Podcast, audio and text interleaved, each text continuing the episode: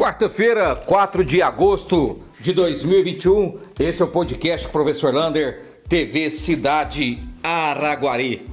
Graças a Deus não tivemos nenhum óbito por Covid-19 em nossa cidade no dia de hoje. São 429 óbitos confirmados até hoje, desde o começo da pandemia.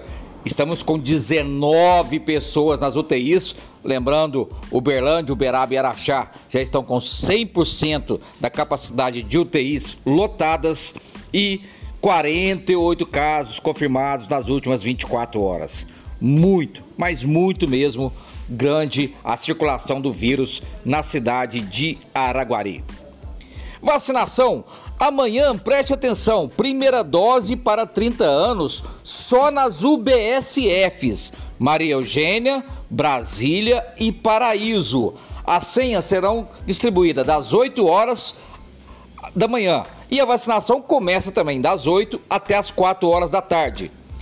No aeroporto serão apenas para segunda dose. A segunda dose é para quem vacinou de, de AstraZeneca dia 16 de maio para trás e quem vacinou Coronavac dia 19 de julho para trás. Qualquer coisa, no seu cartão de vacinação tem todas as informações.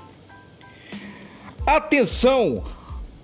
Notícia muito boa. Se você tem um curso técnico em química, mecânica, eletromecânica, elétrica, celulose, papel, dê uma olhada lá na página TV Cidade que a LD Celulose está dando um curso de qualificação para celulose e você pode ser ter um processo seletivo para depois trabalhar na LD. Olha lá na página, lá tem o link para você fazer a sua inscrição nesse curso gratuito e muitos ainda vão receber uma ajuda de curso, fazer esse curso de 600 reais.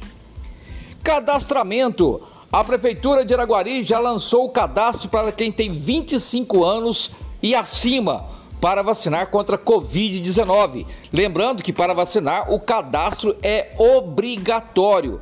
Portanto, se você tem 25 anos acima, Faça o seu cadastro, o link também se encontra lá na página da TV Cidade. Amanhã, 9h30, o secretário de Esportes, Wesley Lucas, junto com o presidente da Liga Araguarina de Futebol, Cleibmar Rezende, vão fazer uma entrevista coletiva às 9 horas, 9h30, né? 9 horas e 30 minutos, lá no Palácio, para falar sobre o começo do campeonato amador. Para todo mundo precisa ir participar, ela vai ser transmitida pelas redes sociais da prefeitura, tanto no Facebook e no Instagram. Lembrando que a proposta é começar o campeonato amador no dia 8 de maio. Novidade chegando na educação. O novo ensino médio vai fazer com que o primeiro colegial, o ano que vem, tenha o sexto horário. E isso muda muito a situação das escolas e do transporte escolar, porque a aula vão terminar meio-dia meio -dia e 20 e geralmente começa a uma hora da tarde. Então as prefeituras vão ter que se organizar com o transporte escolar, porque não dá tempo da, do vanzeiro levar o estudante até a zona rural e trazer o da tarde. Portanto, muitas modificações para 2022, o sexto horário para o primeiro colegial. Em 2023, aí será o primeiro e o segundo com sexto horário. Em 2024, primeiro, segundo e terceiro colegial.